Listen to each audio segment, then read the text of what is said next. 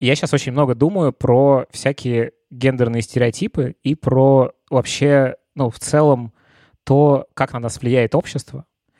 И со мной это изменения и вообще эти мысли со мной начались, когда я посмотрел Sex Education, такой сериал, наверное, многие из вас смотрели, и я там абсолютно влюбился в персонажа, которого зовут Эрик. Вот, если смотрели сериал, короче, он прекрасный. И в этом смысле я... Это, э, прости, черненький друг, да? Э, да, это... Да. Главного вот. героя. Да, вот. Э, и там по фильму он э, любит переодеваться в какие-то такие, ну, типа, не знаю, вот опять же, я говорю женские наряды, но в целом какого черта? Ну, то есть, типа, просто он там использует мейкап, какие-то платья, ну, вообще он как-то очень ярко, круто одевается. Вот, и мне это супер, ну, как бы привлекло, при том, что, ну, типа, короче, у меня всегда все, ну, последнее долгое время у меня все хорошо там с толерантностью, наверное, там когда-то в подростковом возрасте было по-другому. Вот, ну и вообще, типа, со всем этим, кажется, у меня в голове все разрулено.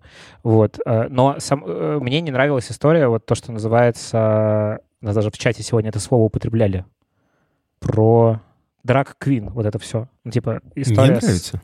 А мне нравится. Меня, меня, меня напугало. Нет, в смысле, в смысле... меня напугало mm-hmm. как-то, ну, как-то, я не знаю почему. Как-то мне это казалось а, странным. в смысле, применение вот. к тебе ты имеешь в виду? Не просто к слову, а, как слово, да, а то, что... и вот, и после э, того, как я увидел сериал Sex Education и Эрик, как-то я увидел, как это может быть классно и красиво, я как-то, ну, начал по этой шкале двигаться, ну, дальше. Вот, и это довольно интересное изменение.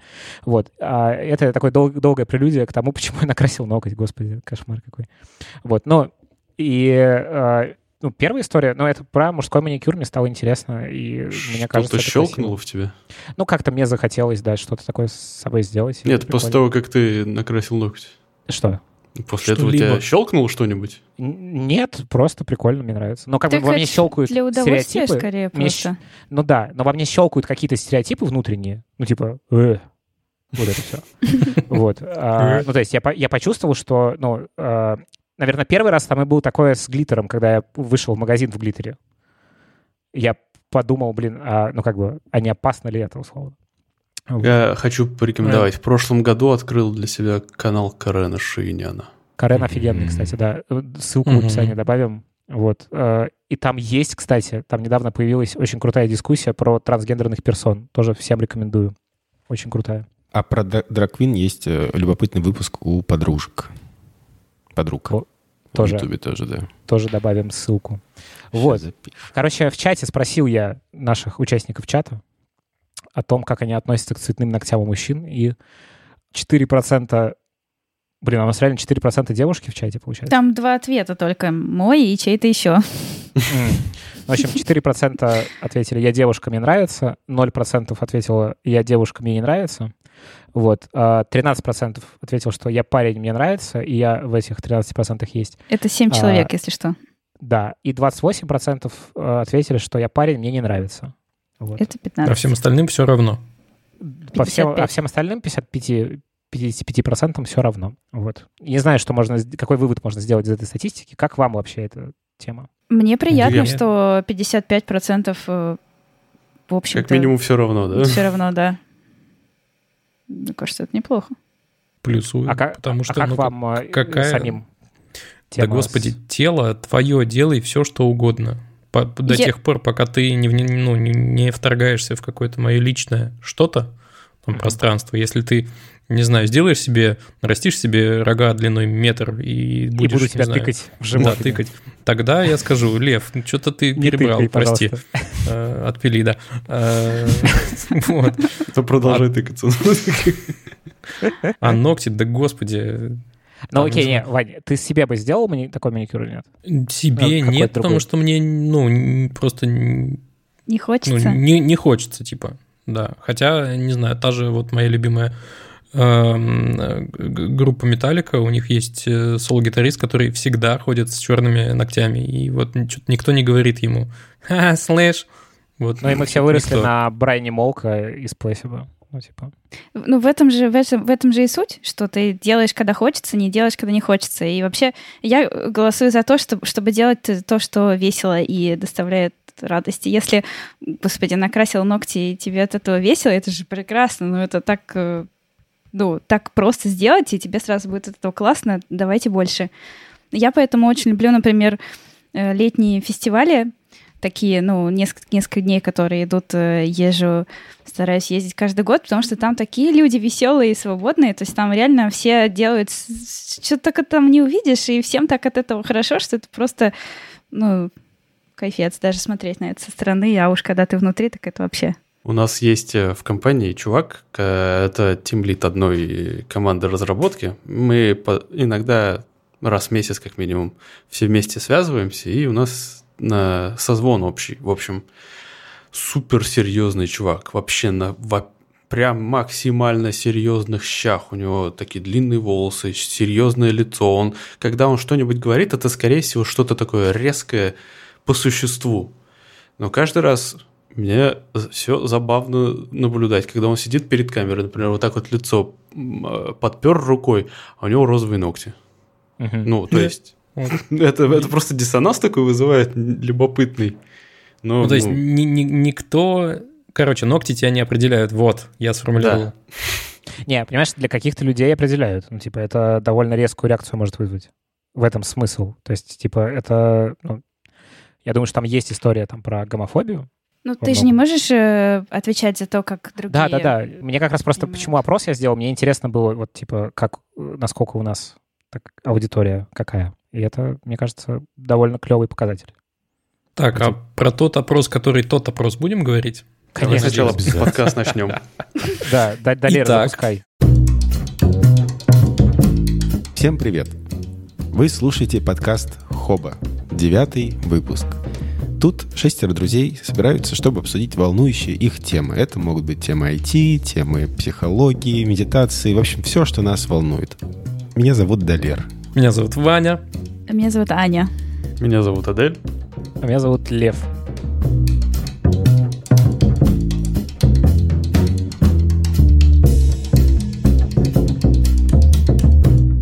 Традиционно хочу вас призвать поставить нам оценку, написать отзыв в Apple подкастах, если вы нас там слушаете, а, или в Кастбоксе написать комментарий. И вообще а, по максимуму постараться о нас рассказать, если вам нравятся наши подкасты, рассказать в Инстаграме, там, в Фейсбуке, ВКонтакте, в общем, где-нибудь, где вы э, в социальной сети чувствуете себя как дома. Вот, а, чтобы ваши друзья пришли, послушали наш подкаст, и у нас было больше слушателей. Вот, а еще нам надо вам сказать следующее, что у нас нас появился большой-большой опрос нашей аудитории. Вань, ты про него расскажешь или как? Могу я, потому что вам я его обещал сделать, мне кажется, недели три назад. Собственно, три недели прошло, и вчера меня, наконец, накрыло, и я сказал себе, да сколько же, господи, уже можно-то э, телиться, и взял и сделал. И немедленно запостил в канал в Телеграме. И помимо того, что вот у нас есть Телеграм-канал, заходите туда, подписывайтесь и все такое. Призываю вас, слушателей, которых нет в этом телеграм-канале, тоже его пройти. Это нам поможет э, развивать подкаст. Мы поймем, кто вы такие, что вам нравится, э, что мы можем себе позволить, хотя спойлер, все. А, короче, помогите нам, пожалуйста. Ссылка, Ссылка в будет да. в описании. Угу. Огонь. У меня, у меня под окнами кто-то выкидывает строительный мусор в, в контейнер, поэтому может быть на фоне какой-то странный звук. Угу. А еще у меня черепаха плечется в аквариуме, так что не обращайте внимания. Ты какой-то удивительный в последнее время. Что-то да. за окном какие-то вещи происходят, с тобой вещи происходят. Черепаха. Черепаха. Такой период. У меня просто день рождения скоро. Так что... Ты сейчас как... нас напряг да, на какую-то да, долю секунды. Когда? А, в смысле, сегодня? Не, не сегодня. 28 января. А, что, первая тема водолей. у нас, что ли? По-моему, это уже... Да. Я, я ее принес, хотите, могу начать аккуратно. А, давай. Главное, Правда, аккуратно. аккуратно. Очень. Да. Недавно в сети интернет э, вышло видео, на котором говорится в, про... В, глобаль... в глобальной сети интернет? Или... В глобальной сети интернет, э, если точнее, то на одной... Э, на просторах YouTube. Пла... Да, на, на, в YouTube вышло видео, в котором м, проводится так называемое расследование э, жилища одного известного человека, чье имя мы называть не будем, потому что... Э, зачем? Потому что, а потому что зачем? Вы все его знаете. Да. Деньги любят тишину, скажем. Вот. А, это жилище было построено за, как говорится в этом расследовании, за баснословные 100, 100 миллиардов рублей. И, собственно, само расследование и объект расследования вызвал большой резонанс в интернете. Э, у этого видео около 20 миллионов просмотров. И сам факт, конечно же, обескураживающий про этот дом и про сумму, которую потратили, и про то, э, как потратили эту сумму. В частности, там, например, есть э, комната, которая называется «Склад грязи», что бы это ни значило. Я думаю, и... это, это подсобка СПА. Кстати говоря, точно. Да, это просто всего... где хранится грязь. Блин, из всего, из всего видео меня вот это больше всего волновало. Что за грязь? Лечебная. Дело раскрыто, чувак. Вот. Сделай расследование на YouTube. И, конечно... Э, и, конечно же, э, обескураживающий вот этот факт, но э, тема сама поднимает несколько других интересных тем. Э, и в том числе породило огромное количество мемов, которые, наверное, сегодня мы можем и обсудить. Мне кажется, я очень витиевато как-то и неинтересно зашел. Нет, нет, Пока очень, очень весело, на самом деле. Да. Очень интересно. Ну ладно, ну ладно. Я вот не знаю, с чего начать. С мемов ли, либо с вопросов? Давай с вопросов. Первый вопрос. Если бы у вас было 100 миллиардов денег, рублей, вообще, мне кажется, любых, э, какой бы был ваш дом? Как ну смотри, если брать африканские деньги, там да, зимбабвийский доллар же. Проблемка на, есть. На хибару какой-нибудь не хватит даже. Вот, да, есть такое ощущение. Ну, Если мы рублей. говорим про северное полушарие, то нормально, 100 миллиардов денег. Ну какой? Да блин, мне меня удивляет э, площадь на самом деле. Там есть э, фишка в том, что спальня площадью 250 квадратов. Это, Довольно если брать неуютно. просто квадрат, то получается 15 на 15, нет, 15 на 16 даже получается. Ты, ты такой, я просто представил себе, я хочу спать. И я такой, Хотел иду, в туалет. Иду, Дофига, да. Иду, иду, она не придется. заканчивается. А где кровать уже, господи. Э, вот разве Экспедицию что как... приходится предпринимать, чтобы в душ сходить. Ну, вообще-то, короче, отвечая на вопрос Долера, мне кажется, что довольно э, сложно ответить на вопрос, что бы со мной было, в принципе. Ну, как, как бы, деньги меняют психологию. С тобой Такое было бы все хорошо. Э, что бы со мной было, если бы у меня было вот столько Ты денег, я бы, значит... все ногти. Всем людям. Всем людям, да. Всем своим а, Но нет, я больше про то, что, ну, я хочу верить, что я бы примерно вот так же жил, как я сейчас живу, если честно. Ну и типа во что-то бы полезное деньги вложил mm-hmm. и сделал бы какую-нибудь хор- хорошую штуку. Я надеюсь. Ну, то есть, ну, понятно, что, в общем, тот лев из будущего, у которого есть 100 миллиардов э, чего-то там, э, в общем, привет ему большой. И э, я надеюсь, бы, конечно, скоро хотел... увидимся. Надеюсь, скоро увидимся. Да, я надеюсь, конечно, что, в общем, мое психологическое состояние это все никак не поменяет так, чтобы я сделал себе спальню 200 метров, хотя бы потому, что это супер неудобно. Ваня правильно сказал. Сколько ну, это вообще... квартира? Это получается сколько? Пять квартир, да? Примерно. Ну, моих пять, да. Ну, вот пять квартир, одна спальня.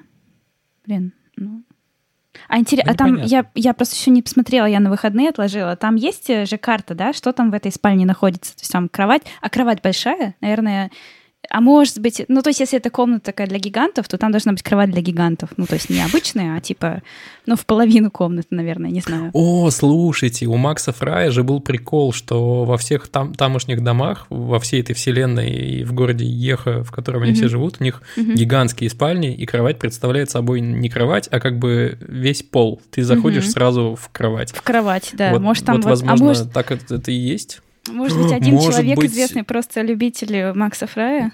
Может быть и так. Но есть один плюс, кстати, в такой большой кровати, что э, можно сделать специальную зону, где ты ешь в кровати. Крошки оттуда не попадут в другие части, где ты спишь, например.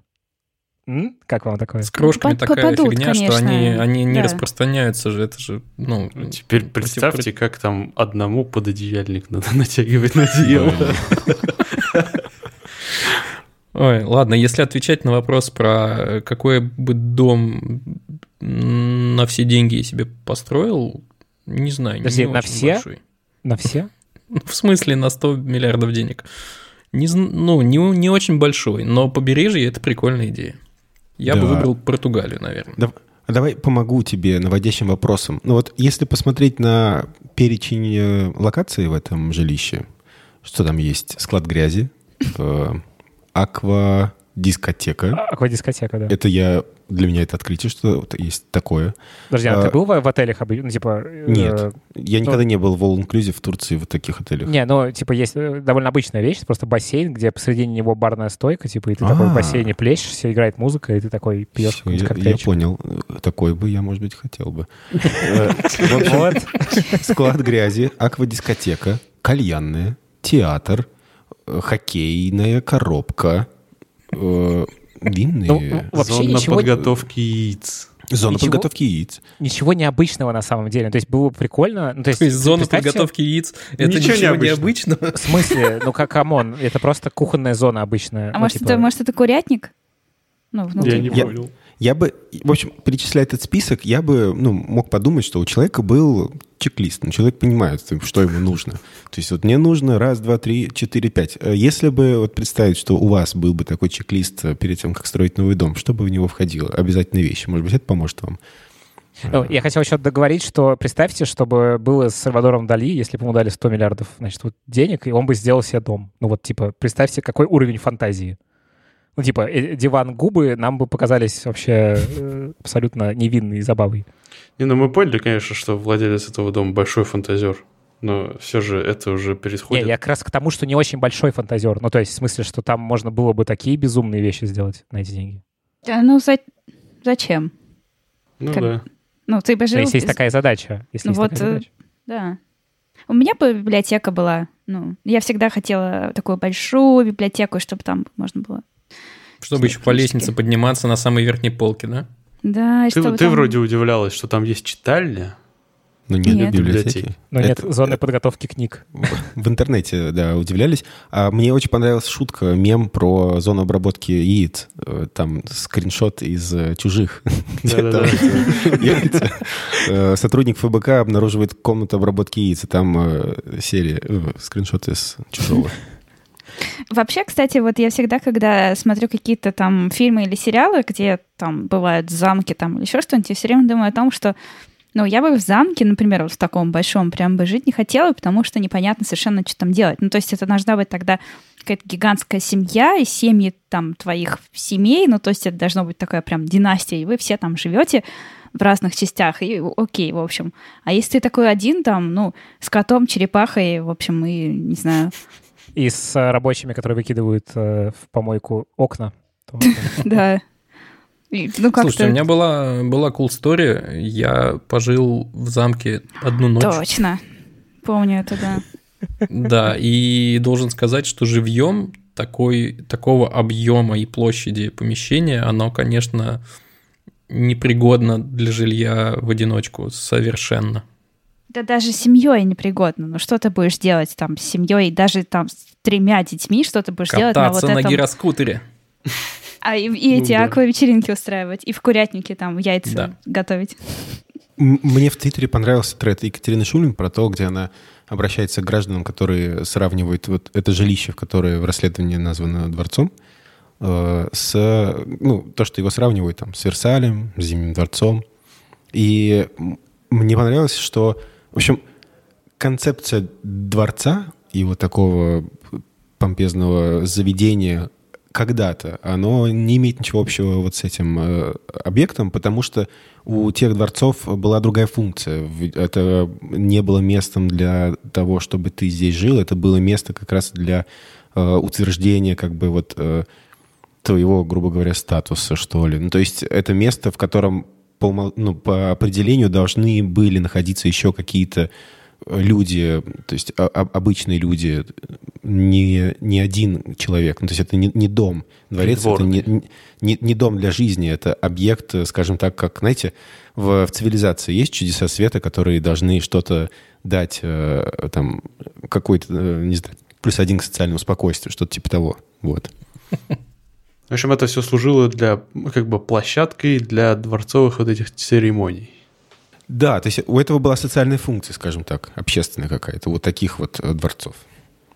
Ну, кажется, ну, что у, теку... у текущего дворца тоже есть какая-то такая Теперь функция. точно.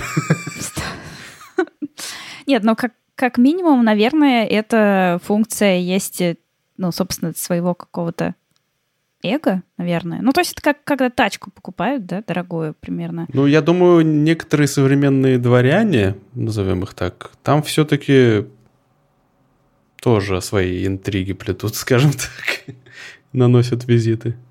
Отвечая, кстати, на твой вопрос еще, ну, типа, что бы у меня там было, наверное, я бы себе сделал какую-нибудь классную музыкальную студию. Ну, вот, ну, типа, я бы сделал крутую. офигенно огромный кинотеатр с вот экраном IMAX и какой-нибудь адской вообще прожекторской пушкой, чтобы туда прям все это вот туда. И, короче, играл бы просто на нем и все. И знак Бэтмена в небо. А, ну, естественно. И еще, пещера снизу. Еще же, э, я бы еще сад хотела. То есть дворец, это же не только дворец внутри, ну, в смысле, или дом. Там же еще снаружи тоже, тоже всякое есть. Вот прикольно было бы какой-нибудь такой сад. Mm-hmm. А вот представьте себе, что в Геленджике, короче, действительно борьба с преступностью происходит именно в таким вот образом. Каким? Каким? Ну, типа, это... Там есть ночной мститель. Блин, не понял шутку. Адель, можешь объяснить, пожалуйста? Ну, это Бэтмен. Ну да, свой личный Бэтмен. Дворецкий там. была, была версия про то... А, к вопросу про фантазию. Был твит где-то, что, типа, можно было там построить, не знаю, с э, Enterprise Star Trek. Можно было сделать карту из Доты, например, гонять там э, в костюме. Да, мне это понравилось. И самое прикольное, что потом по, этому, по этой карте, по-моему, там уже, уже сделали карту в, K, в CSGO или нет?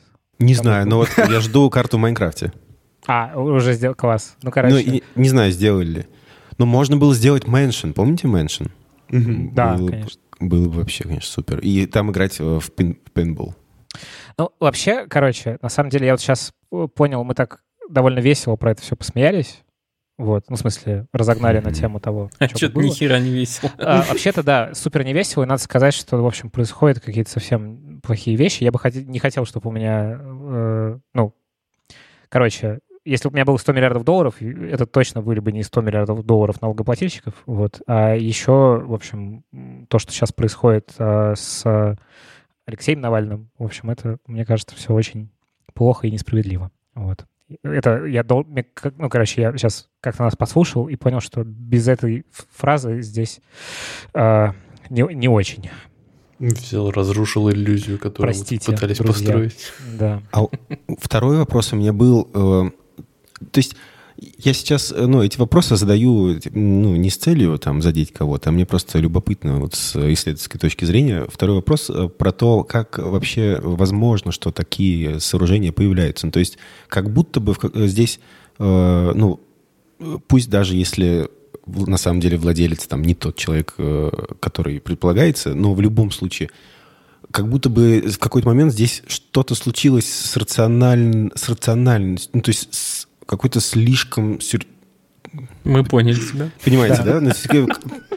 Что-то случилось с рациональностью сейчас. Как будто бы какой-то прикол. Кто-то сошел с ума. Да мне кажется, что ничего нового не случилось. Так везде и, и ну, и, и, во все времена. Ну, в смысле, ну, как, как это, деньги действительно меняют. Это не сильно, не сильно отличается, прости, привет, не сильно отличается от э, постройки какого-нибудь там спортивного центра или там стадиона или торгового центра, не знаю. То есть приходят подряд, возникают подрядчики. Про то, ну да, про то, что есть люди, которые это построят, это понятно. То есть э, для кого-то это работа. Я имею в виду, что ну, есть какая-то потребность, да, вот мне, ну, я хочу когда-нибудь себе дом, в котором будет моя семья. И у меня, наверное, там будет мастер, мастерская, верстак какой-то, не знаю. Но но тут как будто бы, неужели вот все эти потребности э, как бы есть, что вот нужно вот раз, два, три, четыре в таких объемах гигантских? Мне, Видишь, мне кажется, какой прикол? Что... Так, говори. Да, давай ты. Э, короче, я бы вот какой пример привел. Э, не то чтобы он противоположный, просто у нас есть на примете, например, Билл Гейтс с очень большим количеством э, денег, который строит больницу имени себя. А, ну, Я... И делает исследования про вирусологию еще до того, как вообще мы знали слово коронавирус, например. Да, есть Маск, который, наверное, мне даже больше пример с Маском нравится, потому что с одной стороны, я прекрасно понимаю, что это бизнес и ну, некоторое такое предприятие, которое позволяет зарабатывать деньги, но при этом он вкладывает свои деньги в какие-то утопические вещи, которые кроме него мало кому нужны. Типа, погнали на Марс, чуваки. Вот, ну то есть, это такого уровня хобби получается. Прикиньте. Вот мне кажется, что и там такая же история, только она чуть более приземленная. У него хобби иметь дом. Слушайте, но при Хобби этом... строить дом, потому что он еще до сих пор не достроен. При, при этом надо не забывать, что у того же там Билл Гейтса, у него тоже целое гигантское там поместье. Оно, конечно, чуть по-другому выглядит, и оно более технологичное, но оно тоже огромное и стоит очень больших денег. Это ну, если есть... отбросить в сторону то, что это за деньги и какой их источник. Да. Да, да. И, но мне кажется, что вопрос Долера был именно про это. А может быть, я неправильно поняла тебя. То есть как, какова психологическая предпосылка для того, чтобы строить настолько гигантские, как будто бы, ну, есть такое слово, что ли, не, не утрированные, а гипер, гиперболизированные, что ли? Слушай, ну... Гипертрофированные. Гипертрофированные, Гипертрофированные, да. да. Мне кажется, что, ну, это вопрос всего лишь, ну, какого-то диапазона жизненного и вкуса. Все. Ну, типа, э, если сейчас отбросить в сторону вообще в целом прецедент именно с тем, что это за деньги, да, mm-hmm. потому что, ну, в принципе, если ты свои деньги заработал сам, то, ну, строй, что хочешь, вот. А, дальше вопрос просто, ну, как бы осмысленности и вкуса, и это уже, ну, реально вкусовая какая-то тема. Вот раз так, ты затронул вкус, то я просто не могу отметить, что мне это безумно все не нравится. Там все абсолютно максимально безвкусно.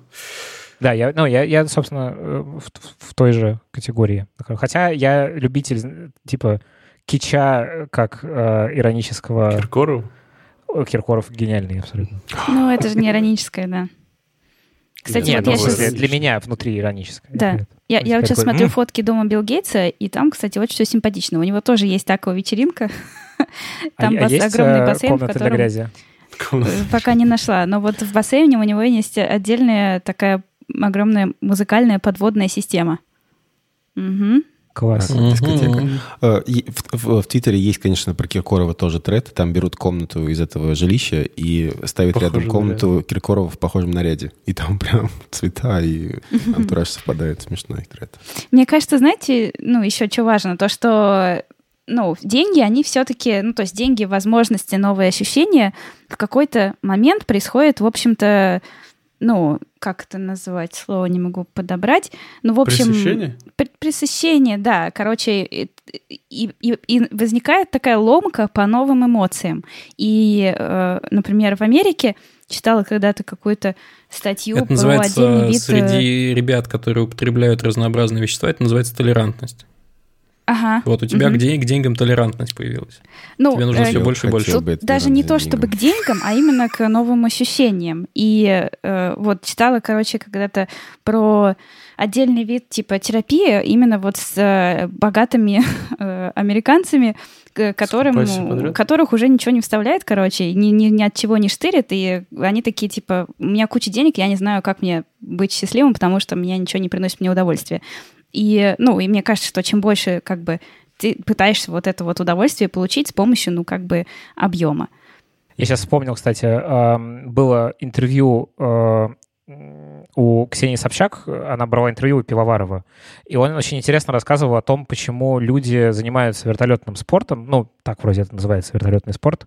В общем, э, почему люди летают на вертолетах. Он описал людей, которые, ну, обычно этим увлекаются, что это какие-то довольно уже состоявшиеся люди, которые э, там, ну, на каких-то больших руководящих позициях находятся, и они вот этим увлекаются. Я не уверен, кстати, что это сейчас уместно, то, что я говорю. Ну, короче, они этим увлекаются, потому что именно когда ты летишь в этой железной коробке, типа, и управляешь ей, и твои решения, они имеют моментальную обратную отдачу, ну, то есть ты, типа, сейчас упадешь с этой коробкой или нет, если примешь какое-то неправильное решение.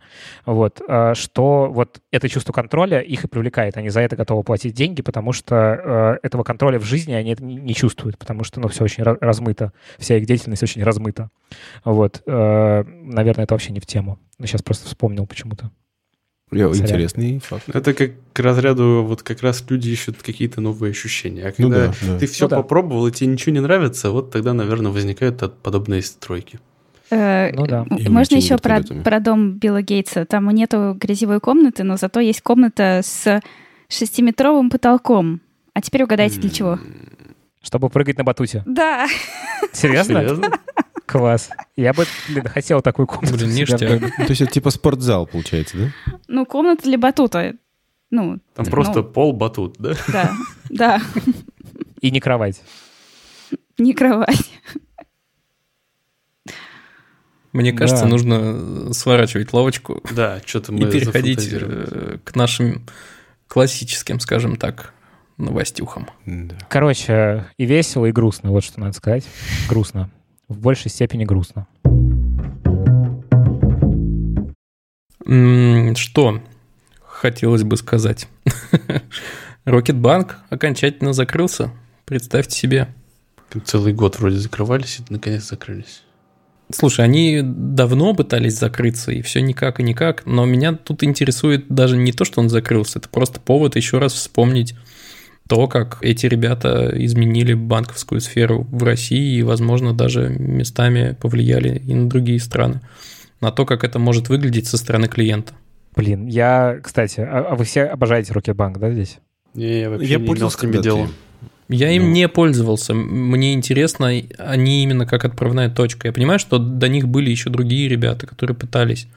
А, Но общественно известный, вот, наверное, все-таки Рокет был первый. То есть они первые, типа, из вот этого нового поколения банков, которым А- сейчас э, Тиньков принадлежит, грубо Мне кажется, говоря. они с Тиньком одновременно были, нет? Они были чуть раньше, насколько я понимаю. Мне, мне кажется, что э, Рокетбанк задал именно тон э, культуры отношений к клиентам. Э, Потому что Блин. Такого у Тинькова... у- Тиньков был передовым в том смысле, что у него не было отделений, по-моему, у первого среди всех банков, и там где-то это все находилось... э, Слушай, поначалу у Тинькова был даже такой же примерно стиль общения. Они потом стали ну, действовать по гайдам и, и так далее. А поначалу у них был точно такой же чатик. Да? Да, да, да. Я просто помню Тинькова еще по совсем-совсем давним временам, когда мои кое-какие родственники кредит у них брали. Когда у них не было еще вот это приложения, вот этих чатов. То есть было там 2000 какие-то восьмые, девятые года. Блин, я хейтер вообще Рокетбанка, если честно. Так, Хм. ну-ка рассказывай. А деньги тебя зажали какие-то? Не-не-не, я в смысле, что для меня история... Ну, короче, для меня Рокетбанк — это как э, кофейня Surf Coffee. Вы знаете, да, с А какие что кофейни? так с А что не так с кофе? кофейней серф кофе? Ну, серф кофе, э, значит, они, ну, когда ты приходишь, во-первых, ну, в кофейнях серф кофе, у них вкусный кофе, у них красивый дизайн, ну, относительно красивый, окей, красивый. Иван чай у них продают еще. Иван чай, это все прекрасно. Но когда ты заходишь в, значит, в кофейню серф, тебе говорят «Привет, как дела?» Вот так. Вот, и это бесит. Вот. Я к чему это говорю? К тому, что, в общем, это все весело и классно, и поддержка весело и классно, и мерч — это тоже супер, э, прям все красиво, и дизайн красивый, все замечательно. Но, блин, это не банк, куда хочется нести свои деньги, если честно. Ну, это не хотелось. То есть тебя в этих кофейнях э, смущает вот эта вот напыщенная неформальность? Да. Ну, потому что, ребят, ну, типа, э, клиенты разные. Вот. И э, Рокетбанк э, всем своим подходом, ну, он как бы, с одной стороны, действительно показывал какой-то классный клиентский сервис, который, ну, мне как-то был... Ну, у меня, наверное, просто не возникало каких-то супер проблем. А с другой стороны, ну, типа, э, когда банк тебе говорит, у нас тут все сломалось, потому что у нас перерубили оптоволоконный кабель, как бы, э, строители, ты такой, «А, ребята, серьезно? Я, типа, ну, у вас храню свои деньги. Ну, типа, правда. Ну, короче, э, мне все это очень не нравилось, и вся любовь к Рокетбанку, как именно к банку, вообще к слову «банк» в названии, мне всегда казалось довольно странной, потому что, ну, как и показало время, это был, ну, не бизнес, это был не банк. Банк, он, ну, все-таки немножко про другое, мне кажется, про некую надежность, стабильность и, э, ну, какое-то, ну, понятно, что вот эти сервисные штучки — это все супер, но, блин, э, хорошо бы, когда в ос- в основе стоит что-то надежное и понятное, потому что Тебе блин, банк — это проще? место, где чувствую себя, должен чувствовать себя защищенным. Тебе было бы проще, если бы тебе вместо вот этой вот причины придумали бы какую-нибудь другую, которую ты счел бы правдоподобной, скажем так. Не понял, что ты имеешь в виду. Ну, я просто э, Ну, не могу кабель сказать... перерубили, а Да. Не знаю, нет, это с точки зрения кейса, наверное, классно, откровенно и все такое. А с другой стороны, ну, в общем, я бы вообще не хотел, чтобы мой банк ложился, когда кто-то перерубает кабель. Come on. Вот, ну, то есть, типа, это история про ненадежность. А вторая мысль, э, ну, вообще, вторая вещь, почему мне казалось странным восхищаться Рокетбанком, это то, что, э, ну, типа, Рокет рубли, серьезно? Ну, типа, кэшбэк и Рокет рубли, и 3000 только на вывод. Ну, кор- блин, ну, серьезно. Короче, это э, мне все вызывало какие-то странные ощущения. Но, опять же, может быть, я какой-то слишком старперский. Вот. Рокет рубли мне тоже не нравились. Я их смог получить только когда э, я переносил свой Рокетбанк, когда они закрывались, в Тиньков. Тиньков мне выплатил мои Рокет рубли. В общем, на самом деле, смотрите, в моей голове это выглядит так, что это есть шкала. С одной стороны, ну, условный Сбербанк, который уже, на самом деле, довольно ну, другу, другим стал. Давай Значит, какой-нибудь банк? придумаем. Совкомбанк. Ну, как... Да, Совком, типа Совкомбанк. Да, значит, банк-банк такой, ну, который вообще не прислушивается к клиентам, такая, ну, значит, машина, значит, ужасная. С другой Где стороны, Rocket карту Bank. открывали, в то отделение идите. Да, с другой стороны, Рокетбанк где типа все супер классно, е, ребят, е, мерч, носки, там все такое. Вот. А, и вот мне кажется, Тинькофф, он где-то вот, ну, балансирует между, ну, то есть, типа, он и банк с точки зрения надежности какой-то, ну, такой понятный в рейтингах и вообще, и как бы старается делать клиентский сервис, но на масштабе, потому что, ну, сделать клиентский сервис на, там, не знаю, сколько было активных клиентов у Рокетбанка, ну, не знаю, там, типа, ну, 30 тысяч человек, 50 тысяч человек. Ну, типа, вот то, что в Москве там наш, наша, э, наша Москва. Не, я тебе могу даже сказать. Прямо сейчас э, Киви заявил, что к моменту закрытия активными оставались 43 тысячи счетов клиентов. Угу. Счетов. Ну, ну да. Вот. Ну, ну, было и... больше, очевидно. Ну, окей, 100 тысяч. Но как бы э, количество ну, клиентов не, у не миллионы, Тинькова, я понимаю. там миллионы, да. И mm вот когда ты делаешь качество на миллионы, именно клиентской поддержки, это, мне кажется, гораздо более крутой, интересный процесс и занятие. Вот. Но, извините за мой этот опус э, негативный, но хоть где-то я должен был это сказать. Мне кажется, что это немножко не такая шкала. Ну, то есть, мне кажется, это две разных шкалы. Одна шкала сервис, ну, где на одной стороне Совкомбанк, друг, на другой стороне Рокет, а вторая шкала надежность, где тоже, например, там на одной стороне э, там Рокет, на другой, не знаю, Тиньков но они не пересекаются. Это не значит, что если у тебя такой классный сервис, это не значит, что они не, не. Мне кажется, что в этом, ну, здесь есть логическое допущение, потому что если у тебя есть желание растить очень, ну, такую серьезную структуру, то э, ты э, не в первую очередь, хотя не знаю, ладно, может быть, ты права. Но в смысле, что это взаимосвязано все равно в каких-то местах. Вот. Я вот с Аней согласен, и слушателей наших призываю залететь в чат немедленно, прямо сейчас, в тот момент, когда вы слушаете это, и сказать, вы за Рокет э, или нет. И против Льва. Или... Хорошо, что не, не Лев против. Да. Ой, каламбуры. Ну ладно, короче. Но с другой стороны, кухню на районе классно сделали, ребята. Мне нравится. Давайте Сейчас дальше. ты должен либо объяснить мне связь, либо... Ну, в смысле, либо... это, одни, это одних и тех же основателей. А, да, серьезно? Ну, да. просто это те, те ребята, которые в 2019 году оттуда ушли, правильно понимаю? Да. А, ну, нормально меня устраивает кухня. Нет, с точки, зрения, с точки зрения интерфейсов, типа вот этих всех клиентских штук, там, мерча, реально, это все прикольно. Просто, ну вот как банк мне всегда казалось это странным мероприятием. И в итоге так и, ну, все Нет, к этому вопросу вопросов у меня да. совершенно никаких нет. Я согласен, что... Ну, почему я не завел там карту? Потому что он был какой-то такой. Мутный. А, да, типа того. Почему там я завел карту в Тинькове? Потому что он показался мне более надежным, но при этом достаточно... Ну, короче, вот эти две шкалы, про которые Аня говорила, они, ползунки на них оказались ну, примерно посередине, э, там, где, ну, там, где мне было комфортно. Uh-huh. Вот.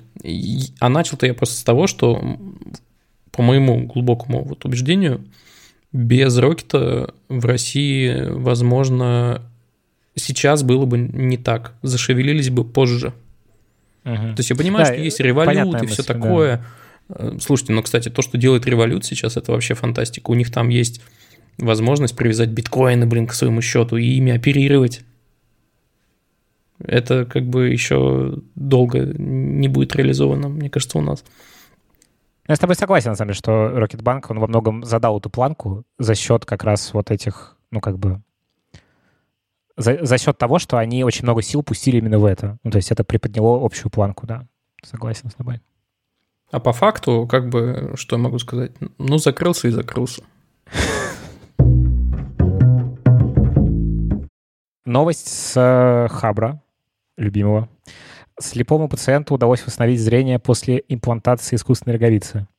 А, суть новости в том, что 78-летний пациент был призван полностью слепым и э, смог вернуть себе зрение после имплантации нового искусственного новый, нового типа искусственной роговицы. Вот. Э, довольно крутая новость, на самом деле, мне кажется. Вот. Потому что, ну, прям какая-то появляется от науки надежда, что, в общем, такие вещи, как зрение, слух и вот, вот это все, ну, то, что, не знаю, я лично очень боюсь потерять. Вот. Э, их можно будет при неком сечении обстоятельств вернуть. Вот. Э, Еще интересно, что это в целом все прям реально инновация-инновация. Э, K-Pro, то есть вот это, видимо, искусственная роговица K-Pro, разработанная компанией Cornet, является... Cornit, наверное, да? Cornit. Является первым имплантом, который можно интегрировать непосредственно в стенку глаза чтобы заменить поврежденную или формированную роговицу без донорской ткани. Короче, не знаю, мне прям показалось это офигенно. А вы себе иногда представляете ситуацию, когда вы, например, потеряли зрение? Хм. Да. Угу. Я иногда даже, типа, я когда об этом думаю, я, значит, и, иногда э, там, не знаю, минут 10 по квартире хожу с закрытыми глазами и пытаюсь представить, как я бы себя вел вот, ну, оказавшись Слушай, 10, 10 минут и там какие-то Конечно. задачи типа чайник поставить, это одно. А я начинаю это раскручивать обычно. У меня происходит, не знаю, это раз, может быть, в год какие-то такие вещи. Я начинаю раскручивать и думаю, вот у меня работа связана с текстом, и как бы я это все себе организовал. То есть я, я думаю, что при нынешнем развитии технологий, э, опять же, толерантности, наличию хороших друзей там и так далее, можно себе все организовать так, что, ну, наверное, как-то с этим можно справиться и даже свои, ну, какие-то рабочие Не, ну, обязанности. Помнишь твое интервью но... в Хабр Special Евгения, ну, Женя Некрасова? Да, который... Женя Некрасов, да. собственно, так и живет. У него визуальное, текстовое проговаривается на какой-то фантастической скорости. Женя, привет, если вдруг ты нас слушаешь. Эм, ну, короче говоря, крипово. Вот Я вот больше и про очень хорошо, что кстати. такие вещи э, появляются. У меня вот э, недавно в очередной раз сломались очки. Я, ну, у меня зрение плохое, и я хожу в очках. Зрение, ну, довольно-таки плохое, то есть если я сниму очки, то я... У меня будут просто пятна вокруг, примерно так. То есть, ну, в общем-то, можно как-то ориентироваться, но в целом ничего не видно. Вот. И э, вышла я из дома, куда-то собиралась на концерт, и прям вот в метро, перед заходом в метро у меня сломались очки. И я поняла, что все, типа, я стою, значит, у стеночки, и такая, так, значит, что мы сейчас будем делать? Потому что я ничего не вижу. Вот. Э, и, ну, там написала подруге, с которой мы должны были вместе идти на концерт, что типа вот у меня все сломалось, она ко мне приехала и, ну, потом водила меня за ручку. Но в целом, ну, то есть э, это, конечно, не, ну, не полная слепота, но как, как бы ориентироваться везде, ну, можно. И я вот потом еще э, весь день ходила вот так вот, типа, ну, делала вид, что все в порядке, и пыталась не задевать людей. Такой был опыт забавный. Ну, ты их довольно быстро себе э, да, ну, иначе новые. Скрепила я их скотчем и э, тут же, да, поехала, в общем, моталась по разным оптикам, чтобы найти, ну, мою оправу старую. Иначе бы, да, иначе бы я не смогла там ночью работать и, и так далее шутила везде, что я Гарри Поттер, но все люди в оптиках смотрели на меня как на идиота, типа, окей. Ну, знаешь, сколько ну, к нам типа... Гарри Поттеров каждый день приходит? Да. Но после этого я в очередной раз задумалась о том, что надо бы уже сделать операцию на глаза, чтобы, в общем, А легче жилось. неудобно? Не очень, да, я их не очень люблю. Ну, глаза сохнут, надо их вставлять туда прям пальцами, снимать потом.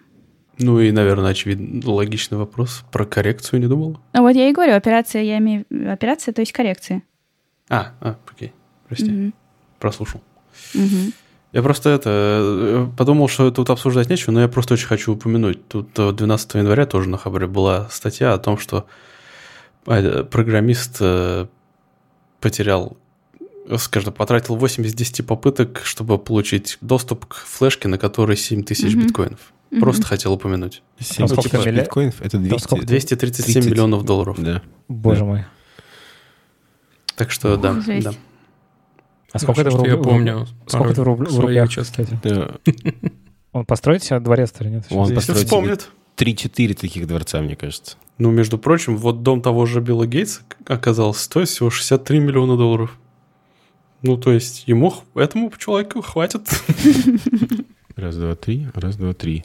Это 16... А, подожди, нет. Нет, это, всего всего лишь э, 17 1 миллиардов. миллиард. Ну, он Не, подожди. все- ну, комнату грязи и кальянную А, максимум. 230, я нолик забыл, точно. Да, 16 м- миллиардов. Ну, ну, Короче, старайтесь не забывать пароли э, от ничего не значащих э, винчестеров. Да. Следующую я принесла. Это статья называется «Как и почему стихи, музыка и кино вызывают у нас мурашки по телу». Это интервью в журнале Букмейта с Евгением Васильевским. Да. А, Это научный сотрудник в институте во Франкфурте. А, Он занимается тем, что изучает ну, собственно, изучает мурашки и то, как э, они возникают, когда мы э, смотрим на какое-то произведение искусства. В основном кино и поэзию, потому что, говорит, э, по его исследованию, э, очень редко мурашки возникают, когда ты смотришь на какие-то скульптуры или изображения картины. В основном это кино и поэзия, поэтому они на них и сконцентрировались э, в своих исследованиях. Очень интересное интервью, на самом деле. 5 копеек. Можно? Давай. Я, Да. я просто четко понимаю, что такое вот это вот ощущение. И оно у меня возникло как раз, когда я увидел в первый раз, э, господи, в Петербурге, там же Третьяковка. Угу. Вот. Я Что? Петер- Подожди. Третьяковка это Нет, в Москве. нет, это в Москве. А, Да. Ой, господи. Эрмитаж, Эрмитаж. Эрмитаж. Вот, Эрмитаж, короче. О чем мы говорим? простите. В Эрмитаже я впервые увидел Мадонну да Винчи. Вот Мгм. тогда я испытал мурашки. Вот, Мгм. все, прости. Это интересно, да. Вот Там вот написано, что они возникают на скульптуры тоже, но э, типа сильно-сильно реже, потому что, ну, потому что в основном это возникает, когда ты можешь себя как-то с этим проассоциировать, поэтому даже там он говорит, что когда это поэзия, то чаще всего эта поэзия не такая без там сюж- сюжетная, а именно с какой-то линией, ну, сюжетной, с которой ты можешь как-то себя соотнести. Вот. И, короче, он рассказывает о том, что мурашки — это, э, ну, вот так, так называемый трогательный момент, когда нас что-то трогает.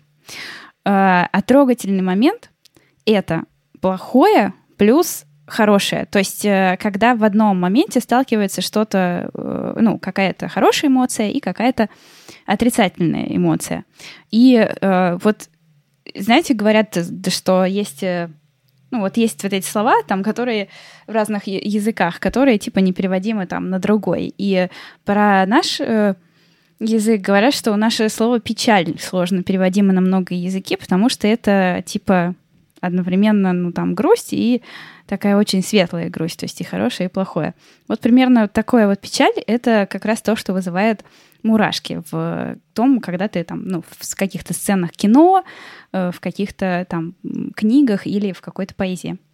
А, И что еще интересно, он рассказывает о том, что э, ну вот мурашки могут, могут еще бежать, э, когда тебе ну, там холодно, например, да, когда, не знаю, окно открыто, и отличаются это от того, когда мурашки возникают, когда ты смотришь какое-то кино, тем, что в голове как раз активируется э, та часть в, в мозге, которая отвечает за э, стимул э, ну, за удовольствие, то есть когда ты получаешь удовольствие. Грубо говоря, это то, к чему, ну, это когда тебе мозг говорит, что нам это понравилось, нам к этому нужно вернуться.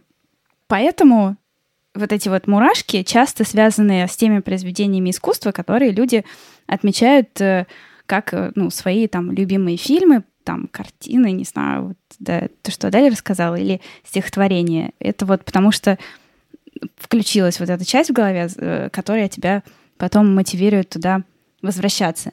И вот последняя еще интересная мысль мне очень понравилась про то, что в конце он говорил о том, что возможно, вот этот эмоциональный отклик на произведение, когда мы говорим про там школы, про какие-то образовательные программы, особенно про детей, что вот этот эмоциональный отклик должен идти, ну, что он важнее для там первого какого-то столкновения с произведением искусства, чем такой рациональный, аналитический, там, с темами, разбором тем, там, что там происходит, символика, язык и так далее. И мне кажется, это прям очень верно. Я прям прочитала и подумала, да, я тоже так думаю, что гораздо больше бы детей там в школах э, цепляла какая-нибудь, не знаю, МХК и, ну, в общем, культура, все, что касается культуры, литературы и изобразительное искусство и все остальное, если бы первичный был именно эмоциональный отклик, потому что для первого знакомства с искусством, мне кажется, это то, что угу. нужно. Тысячу раз да. Знаете что? Мне кажется, что на всех концертах, на которых я был, я как минимум единожды э, ловил мурашки. А был я ну, на многих, получается. А вот при прослушивании музыки просто я их обычно не ловлю. Ну, то есть за редким каким-то исключением. Я нашел источник мурашек для себя в музыке. Какой? Но это не совсем про музыку, это про много всего сразу. Вот, короче, шоу «Голос». Шоу «Голос» на Первом канале. Иногда там такие выступают люди с таким, mm-hmm. ну, как бы, так у них это получается. И это довольно, кстати, часто. Ну, то есть я шоу «Голос» в целом смотрю для того, чтобы вот испытать мурашки от музыки. Удивительно.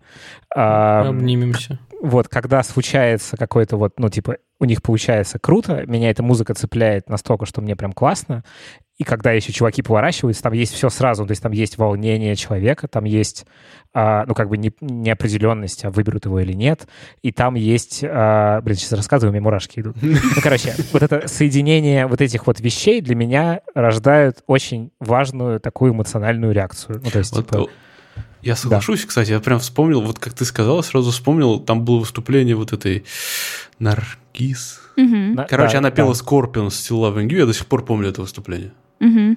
Вот. Это одна из моих любимых песен. Блин, я реально... А вот знаете почему? Потому что здесь э, включилась к музыке, в дополнение к музыке включилась человеческая история. И то же самое и с да. концертами Вани тоже, потому что там тоже включается человеческая история, да, когда ты слушаешь ну, там, наушниках. Там люди, и, и это единомоментно происходит, и, ну, то, что типа называется энергией или как-то так. А бывает Но как, вас... когда ты осознаешь, что вас очень много, и вы испытываете одни и те же эмоции. Наверное, даже вот это меня больше штырит, чем самому зло в этот момент. А, это как победа России над Испанией в чемпионате мира. Ну, типа, просто вау. Ну, типа, да. Никогда футболом не интересовался, но радовался со всеми. Да, да, да, да, да, да, абсолютно. Вот, я, короче, хотел спросить у вас, потому что я не уверен, что это, может быть, относится к делу. Я просто подумал, что, может быть, тоже будет интересно. У вас есть такие песни, которые, ну, в общем-то, не считаете любимыми, наверное, но если вы вдруг их внезапно их слушаете, вы как будто переноситесь в какой-то вот момент своей жизни, прям в какую-то ситуацию, которую вы, в которой вы слушали эту песню. А, Примерно со всей музыкой. Да, да. А. У То есть у меня вот есть, есть прям несколько песен, вот, причем ситуации совершенно дебильные. У меня есть песня, э, я помню песню, ассоциация с песней этого Михаила Гребенщикова, типа оранжевые ботинки, вот это вот все, да, это mm-hmm. я помню, как я танцевал в дискотеке, когда мне было 13 лет в Анапе в детском лагере. Четкая ассоциация, я помню Офигеть. все ощущения. Класс. Когда я, каждый раз, когда блин, я ее это слышу. круто. Я, я обожаю музыку именно за это, за то, что это как консерватор, это как бутылочка, в которую ты супер ну, триггер такой, да. заливаешь, да, все, причем запахи, ботинки, вот это вот все ощущение, uh-huh. как там, я не знаю, как ты рукой проводишь почему-нибудь, вот это все прям оно очень всплывает. У меня есть даже отдельный там плейлист, э, который как, ну не знаю, как фотоальбом. В общем, там как бы каждая песня — это типа какое-то вот такое воспоминание, я их сохраняю, чтобы, ну, чтобы потом можно было, да, как-то вернуться. Это круто у меня летопись таких воспоминаний — это музыка ВКонтакте. Ну, типа там все песни, которые я добавлял, они как-то были связаны с периодом жизни моим, и вот я иногда туда возвращаюсь и прям на, в самый низ мотаешь, типа слушаешь такой, вау, нифига себе. А еще у меня летом случилось э, абсолютно необъяснимое, со мной такое не случалось до этого. Я слушал, я не помню, может быть, рассказывал вам уже это про Хаден Дадан и э, песню «Храма мама». Вот, что это, ехал... это обалденная песня. Я обожаю эту песню. Добавим, добавим ссылку. Короче, я ехал в машине в карантин, включил эту песню и слушал ее раз пять и просто ревел. Ну, то есть реально, я не знаю, почему. То есть это не было то, что я там расстроился, еще что-то. Меня она так как-то сильно всего перекрутила внутри, что я просто, я ехал, у меня текли слезы. Я, я сейчас периодически тоже слушаю, мне она супер нравится, но как бы слез нет. Но как бы я запомнил именно этот момент, как я еду по этой пустой Москве в машине и, и реву. Просто, ну, типа, непонятно почему. Там у, ни, у них, в общем, какая-то мелодик, мелодия такая, в общем, они в какой-то момент э, такая прям пробирающая, такое сочетание всего. Вот. Э, И вообще, кстати, весь альбом классный. Вообще обалденный, да. Еще советую э, группу Сад имени Федора, которая играет в стиле катарсис поп. Вот я каждый раз, когда на их концерты хожу или слушаю музыку, я прям такой, господи. Ну, в общем, К- у меня катарсис, катарсис случается реально. Круто, да. У них, кстати, вот э, есть пересечение с Атомами Федора и э, Хаден Дадан. У них есть трек «Ночной ларек» mm-hmm. вот в этом альбоме «Ностальгия» совместный. В общем, он тоже офигенный. Тоже, тоже прям... Короче, э, всем, всем привет, ребята. Да. Ссылочки обязательно будут в описании. Обязательно послушайте. Я бы вообще да. бы даже в подкаст вставил бы какую-нибудь песню. Если они разрешат. А можно? Я могу спросить. А давай. Супер. Кайф. Какую песню? Можно в, можно в конце просто, можно ей закончить в конце. Например. Храма мамой? Знаете что? Не, нас забанят, блин, нас забанят Яндекс. Нельзя. А, нет. А, Яндекс забанит. Да, да, да, да, да, да. Ну там нет. надо просто тогда лицензию говорить. Эх. Я должен с вами поделиться э, негодованием э, к вопросу о том, какие ассоциации вызывает музыка. У меня есть целый альбом Эминема, под который я прочитал всего Роджера Железные, лежа э, на, на кровати в Чертаново. Подожди, как можно читать, э, типа, читать книгу под рэп? Вообще легко. Легко. Вы что, вы суперлюди какие-то? И знаете что? Я стал искать его в Spotify, э, открыл дискографию, а там нет этого, этого альбома, и это был не сборник. Я помню, что это был альбом. И они теперь, ну, все артисты, я так понимаю, что-то начинают пересобирать, какие-то эпишки выпускать, какие-то альбомы удалять и пересобирать их в какие-то другие подборки. Какого хрена? Я теперь не могу увидеть обложку, к которой привык. Да это лейбл развалился или еще что-нибудь. А это, кстати, тоже со мной регулярная херня происходит. Я ну, часто читаю там книги или мангу чаще всего почему-то у меня визуально больше работает э, под музыку, и да, у меня есть вот, например, э, группа Кататония, и я прекрасно помню, что я вот под Кататонию читал мангу Блич, если вдруг ценители найдутся, оценят, конечно, мой выбор. Короче, теперь у меня эта музыка ассоциируется просто с визуальным рядом из этой, из этой манги. Я прям не могу Беру отвязаться. все свои слова назад. Я только что нашел альбом и обложку. Короче, все там есть. Тебя. Альбом называется The Marshall Mathers 2001 года. Поздравляю. Вообще. Класс. А потом, спустя 15 лет, я почитал Роджера или Ричарда, нет, Роджера Железно, э, еще раз, и это оказалось, э, ну, короче, теперешний я понял, что это было какое-то полное лютое говнище.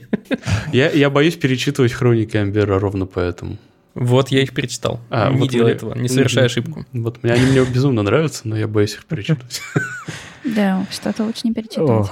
Короче, блин, Кла... Аня, спасибо тебе за эту тему. Мне кажется, это прям... Суперически. Да, прям возвращение. Какие-то воспоминания. Катарсис поп абсолютный. У всех случился.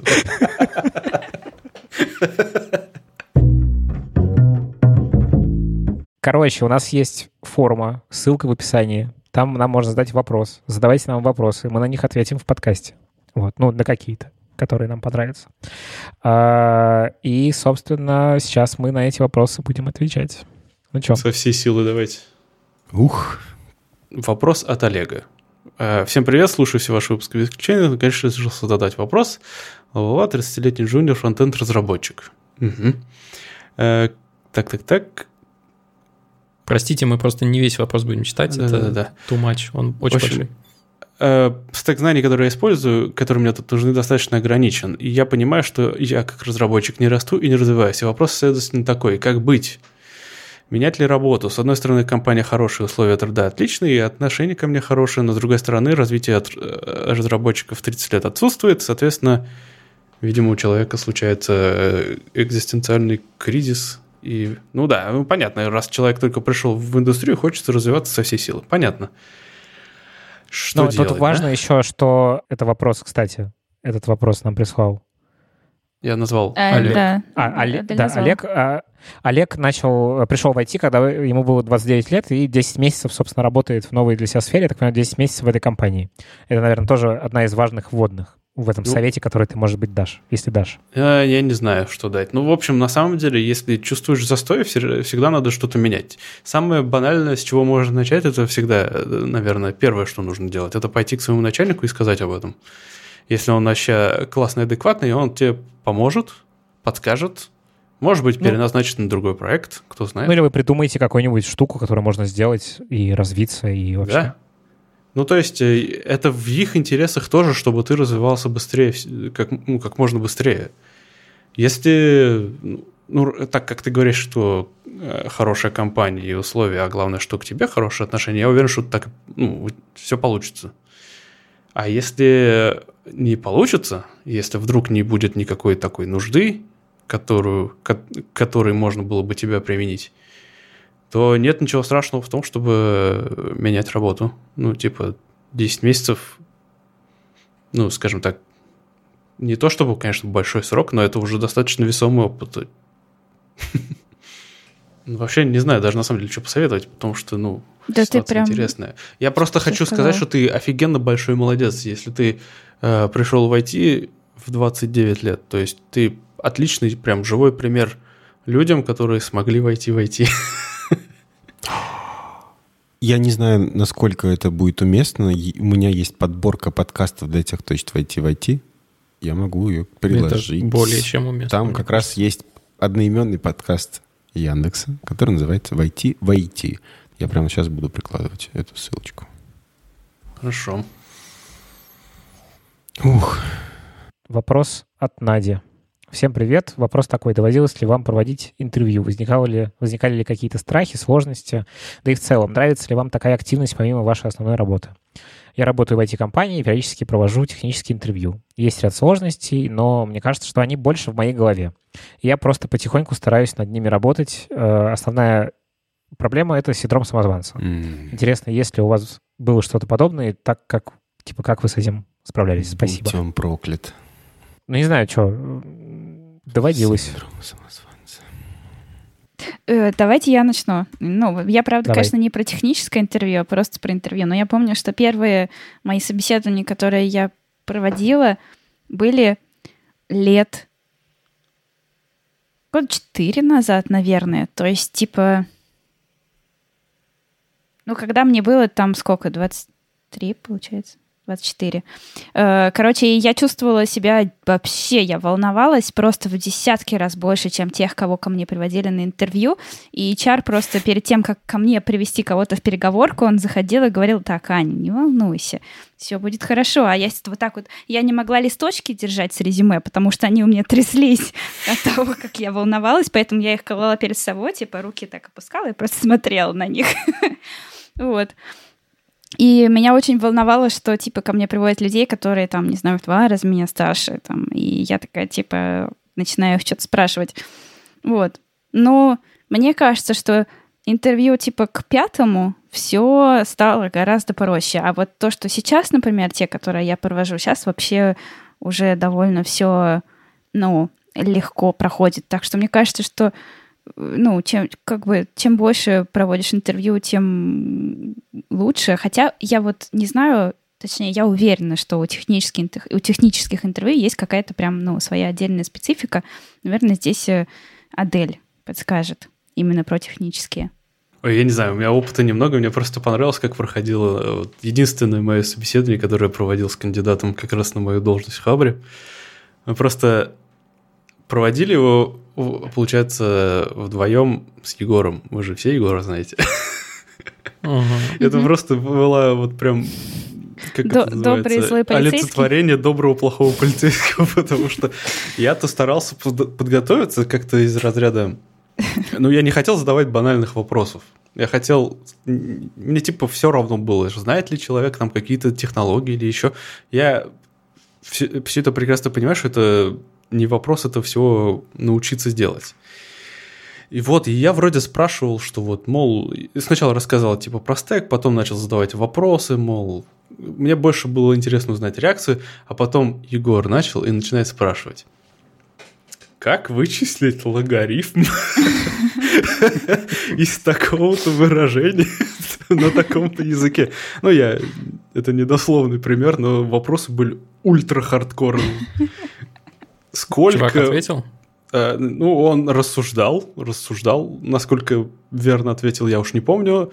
Но я так понимаю, что рассуждения Егору его понравились. Вы, короче, и на софт-скиллы его проверили, и на хард-скиллы. Да. Комплексное интервью у вас получилось. Класс. Слушай, я плюсую, на самом деле, Адель, э, потому что хард-скиллы — это то, что... Не то, чтобы это легко было э, нарабатываемое, но хотя бы понятно, как это наработать. Ух, да. Э, почитать книги, там, походить на курсы, поучиться и все такое. А с софт-скиллами намного сложнее.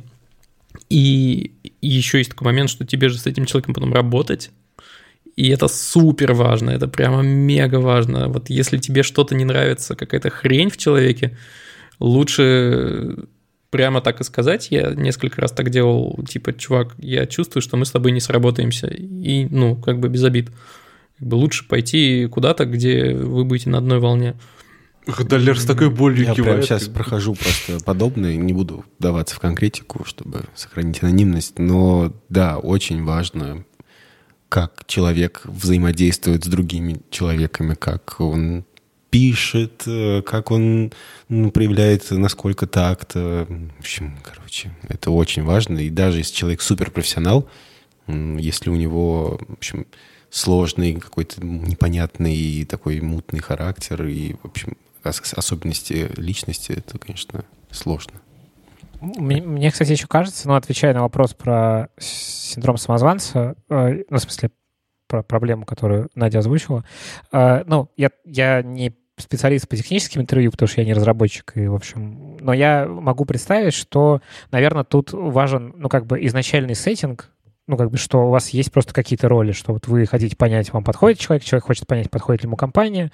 А, ну, и как бы всем кажется, в этой ситуации стоит быть проще и не бояться, ну, какой-то, ну, не знать чего-то. И со стороны человека, который нанимается, тоже можно чего-то не знать и на что-то не ответить. И это может совершенно по-разному быть воспринято в зависимости от твоей реакции. И наоборот, что человек, который собеседует, он тоже может что-то не знать, и это тоже нормальная история. Ну, то есть, опять же, как-то кажется, в этом смысле можно настраиваться на то, чтобы ну, все просто к другу присматриваются и, ну, э, в общем, э, выполняют свои роли. Вот какой-то такой коммент от меня, наверное. Чушь сказал? Нет. Нет. Нет. Такие... Нет, просто я думаю, что как будто бы что тут еще говорить. Да. Вроде все высказались. Благодарю, что послухали. Ну, во-первых, сейчас мы будем постепенно закругляться, дорогие слушатели будем закругляться необычным способом. По ходу дела поймем каким. Но, во-первых, я хочу сказать, что присоединяйтесь к чату слушателей. Я особо там не участвую в дискуссиях, но с восторгом наблюдаю, какие живые, содержательные беседы там происходят. Кто-то приходит за советом, ему советуют, кто-то просто играет в игры. В общем, там какая-то безумно интересная, уютная жизнь происходит. Вот, э, если вдруг что, вы заходите там иногда. Вот. Э, что Если еще? Что. Короче, Не, ну, тут в конце как... вы услышите прохладную историю о том, как э, я сделал себе татуировку. Знаете, в конце мы, я, я постараюсь выяснить, можем ли мы ставить песню какой-то из групп Хаддена или Сада имени Федора, и, возможно, неожиданным образом вдруг сейчас, прям вот сейчас заиграет. А и вы поймете, что подкаст закончился, а мы желаем вам всего самого хорошего, хорошей недели и пока. Счастливо. Пока-пока. Пока отзывы, отзывы, оценки, пожалуйста. А Patreon? Patreon, Patreon точно, Patreon, подожди, да. стоп. Да. Так, все обратно, обратно. Все обратно. Разворачивай. Ад- Адель,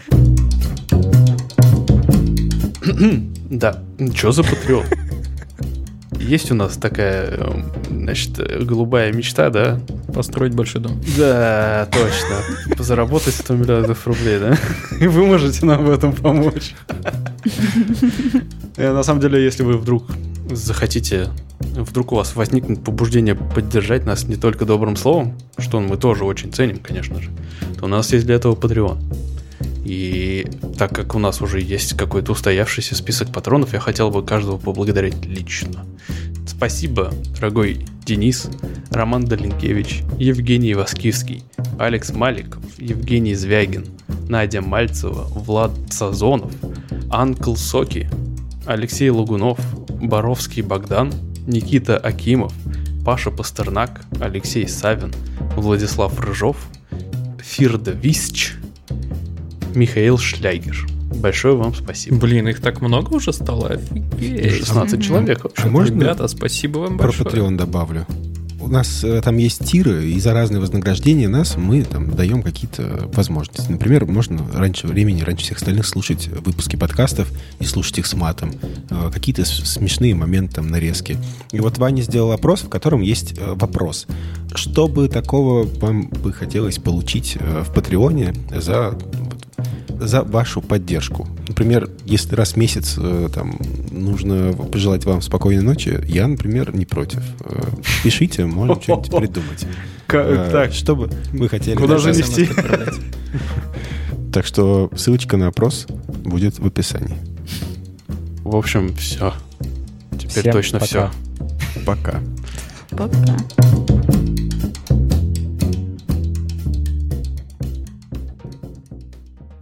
Так, ну что, вам показывать свой портак или нет? Да, конечно, показывай. Покажи. Вот он. Ну ты Ну, камерой хера. поднеси же. Ну, блин, Чё сейчас. Ну, неудобно, наверное, А да. ты как думал? Вот, А Похоже что на ты его не заклеил? сам ты писька. Что я и заклеил?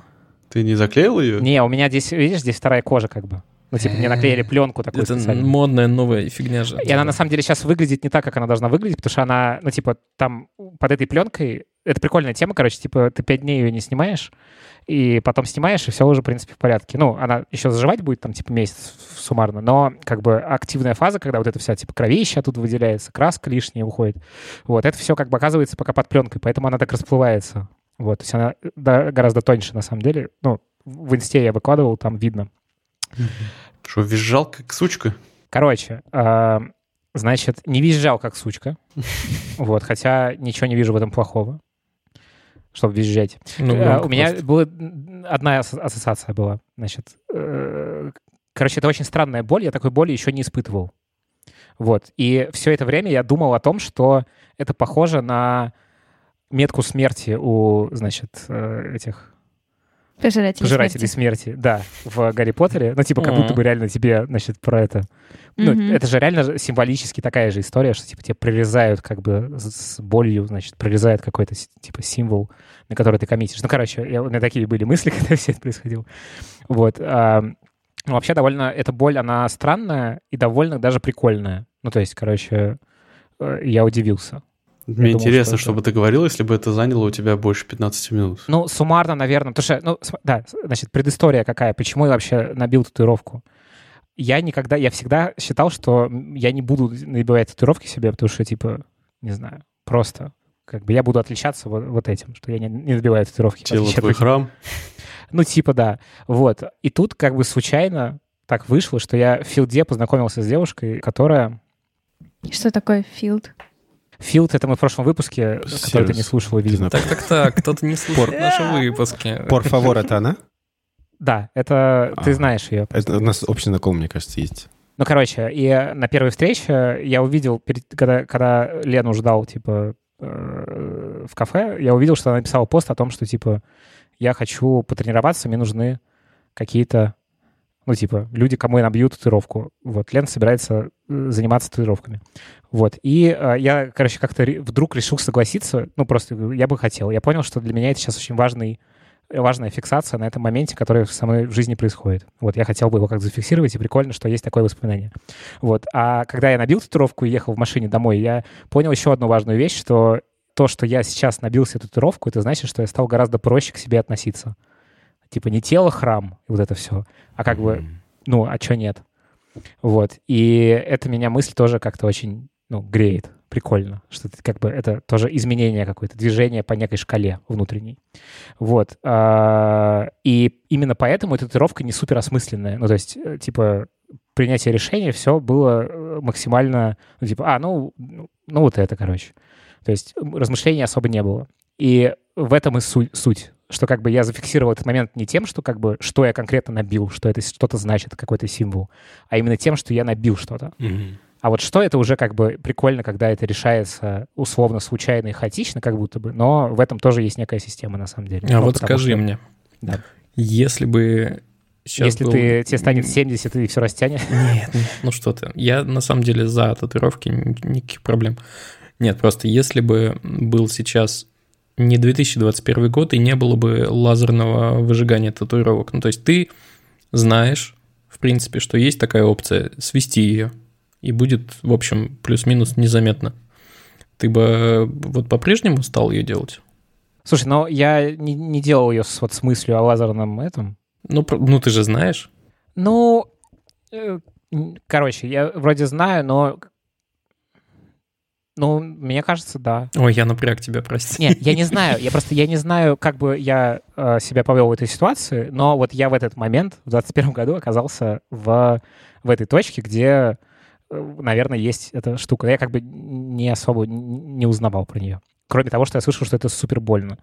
Вот. Э, ну, вообще супер больно стирать метку смерти с пожирателя смерти. Знаешь, Лева, что хочу сказать? Советую тебе обратить внимание на Полину Цупилу, которая работает под э, псевдонимом. Она сводит на, татуировки? На, на, на, наш, на наш удар. Нет, она делает татуировки очень классные. Кинул Хорошо. ссылку. О, ведь Класс. говорят, кстати, что первая татуировка это она не последняя, обычно. Mm-hmm. Я, про, я кстати, поэтому и шутил про второй рукав. Сегодняшний вечер я, на самом деле, сейчас, типа, что-то листал Инстаграм, такой, о, тут какие-то татуировщики.